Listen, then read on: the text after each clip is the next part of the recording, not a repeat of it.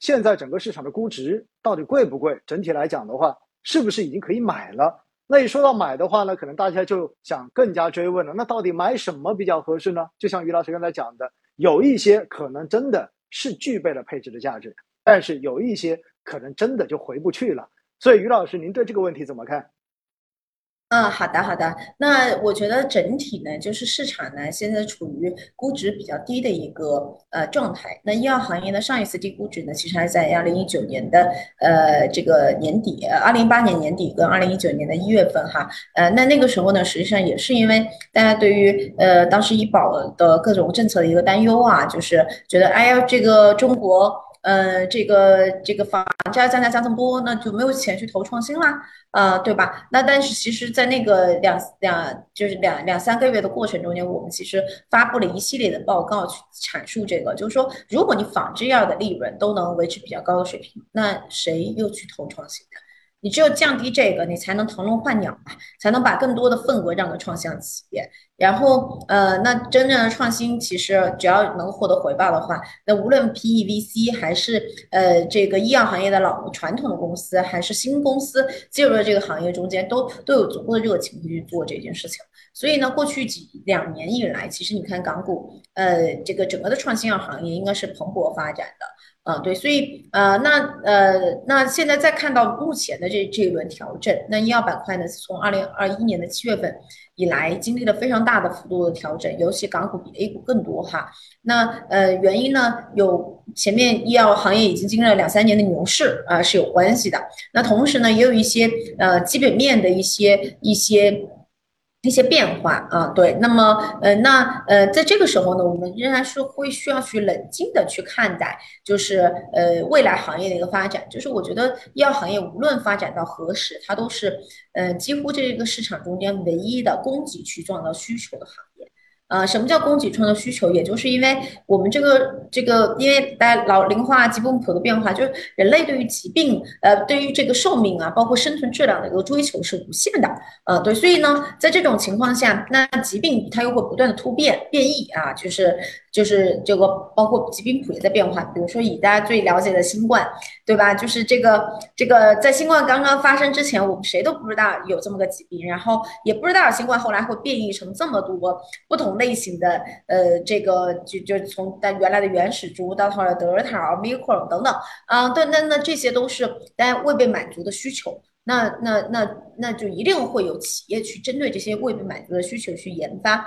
呃，疫苗啊，呃，药物啊，呃，等等这些产品。那这个东西就是以新冠为例，它只是一个案例。那我们还有很多的未被满足的临床需求，比如说呃阿尔兹海默症呐，然后等等啊，就这样的疾病没有得到这样的一个解决。所以呢，我觉得医药行业是这么多细分行业中间真的是唯一的供给创造需求的行业。那只要我们有几有。有源源不断的呃需求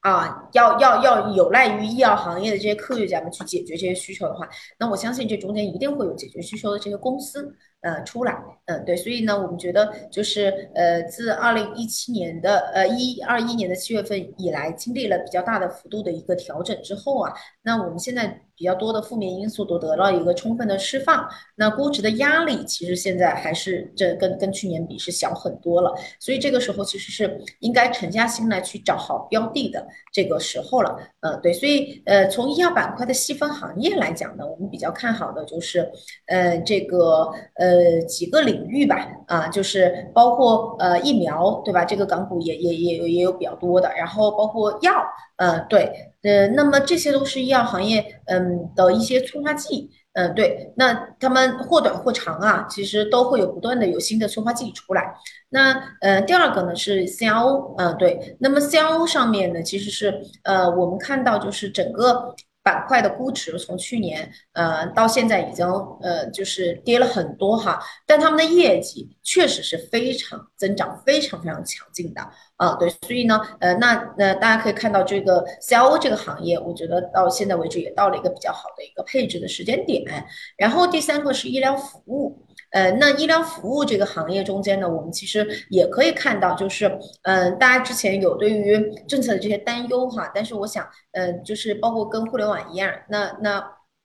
这个呃呃刘贺总的这个讲话之后，其实是给市场还是吃了一个比较大的一个定心丸的，嗯对，所以呢，我们觉得就是服务的政策，大家其实也不需要有任何方面的一个担忧，因为呃政府鼓励民营资本的这个呃发展啊是一以贯之的，而且呢。这个一定会有优质的民营医疗啊，在中间脱颖而出。呃，但如果您民营医疗本身质量不好的话，那那那那那那那是应该被市场淘汰的，对吧？呃，所以呢，我们觉得就是呃这三个方向上面，就是疫苗啊，呃以及这个药，呃然后 CRO，呃以及这个医疗服务这几个细分领域中间都是有不错的一个机会的。那呃。同时呢，医药行业中间，像恒生指指数中间，其实还有比较多的，就是说这个化学药。呃，这这大的发码，其实我们看到这几年这些大的发码其实也在进行这个突破跟转型，他们的估值已经下降到非常非常非常便宜的一个位置。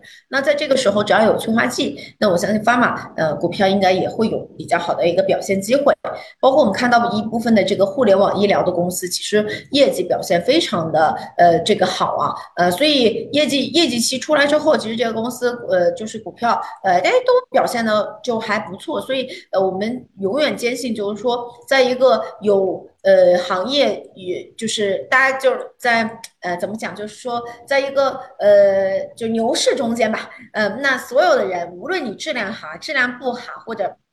啊质地好，质地不好，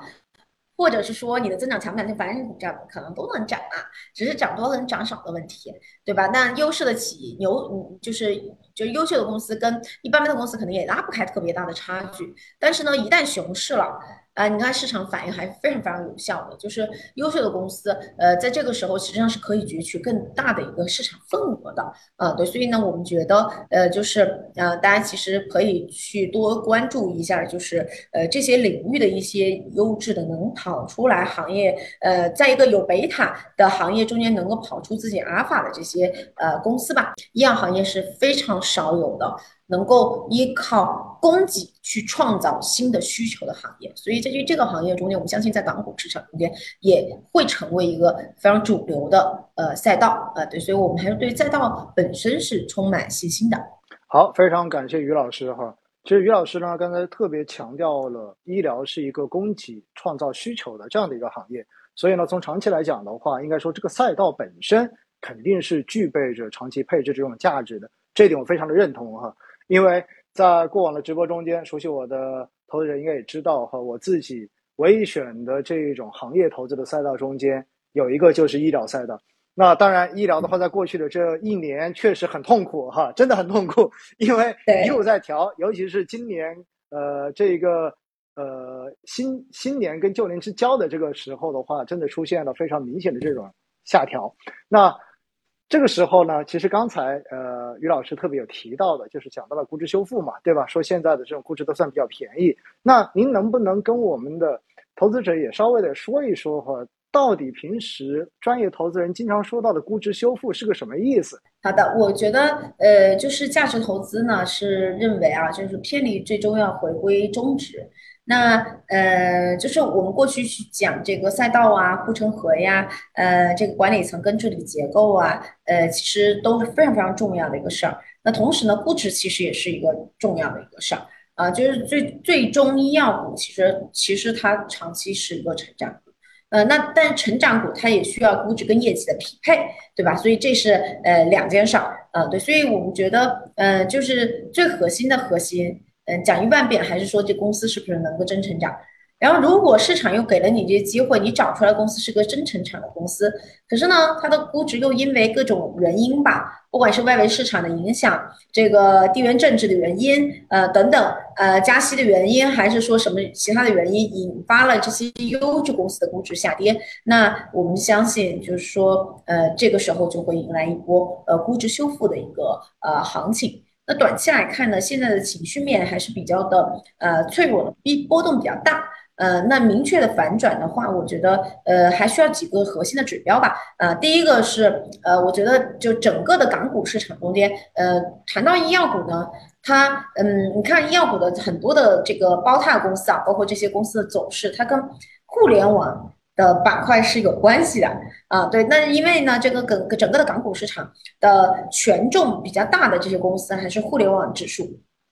中间的一些公司，所以呢，呃，那整个港股市场的这个今天好不好？其实很大程度上可能，呃呃，这个这个这个呃是受互联网指数影响的，呃，对，所以呢，我们觉得，首先第一，我们整个的互联网板块要是比较健康的啊，就是这个这个交易啊，包括这个呃股价呀什么的，都是比较的这个嗯向上的，嗯，这个其实能带来医药行业的一个上涨。呃，那第二个呢，就是呃，那落实到我们行业本身的情况，我觉得最核心的就是业绩。比如说，我我举几个例子吧，一个就是港股有很多十八 A 的这个创新药器械的这些公司，那据我们不完全的统计，今年这四五十家这个十八 A 的公司中间都有十几家都要进入商业化的过程了。对，所以他们这个商业化是不是能够达预期？呃，那包括它的临床进展的推进。是不是能够达预期？有没有好的数据出来？那这些东西都会成为就是影响股票市场的一个非常关注、非常呃这个这个有关的一个情况。那第三个就是呃股价上涨了，大家一直担心什么一级市场投融资啊什么的。那你只要这个股价稳定了，那投融资立马也就回来了。包括就是二级市场可能回来的更快啊，因为二级市场的呃这些呃这个流动性毕竟是更好的嘛。呃，对吧？但一级市场其实对于医药行业来讲，我觉得现在，呃，我跟很多一级市场朋友交流，我觉得现在缺的根本不是钱，是缺的是，嗯，估值合理的好标的。那对于如果你是个优质的公司的话，那你的估值就是只要在合理范围之内，还是有大把钱愿意去投的。所以一级市场投资并没有到一个冰点，就是大家都觉得这个赛道不能投了，呃，就绝对没有到这种情况。所以呢，我觉得对于医药行业本身，我们还是充满信心的。但是我们一直强调，这个中间它需要去评估呃公司的一些阿尔法。说到底的话，我刚才印象非常深的就是，其实市场上面并不缺钱，其实缺的是什么？缺的是好的标的，对吧？只要这些好的公司真正的能够它的估值在合理范围之内，实际上钱自然就会来的。而且的话呢。只要股价稳下来之后，其实投融资这一块一级市场的钱同样的也不缺。说到底哈，其实还是一个信息要恢复的一个过程。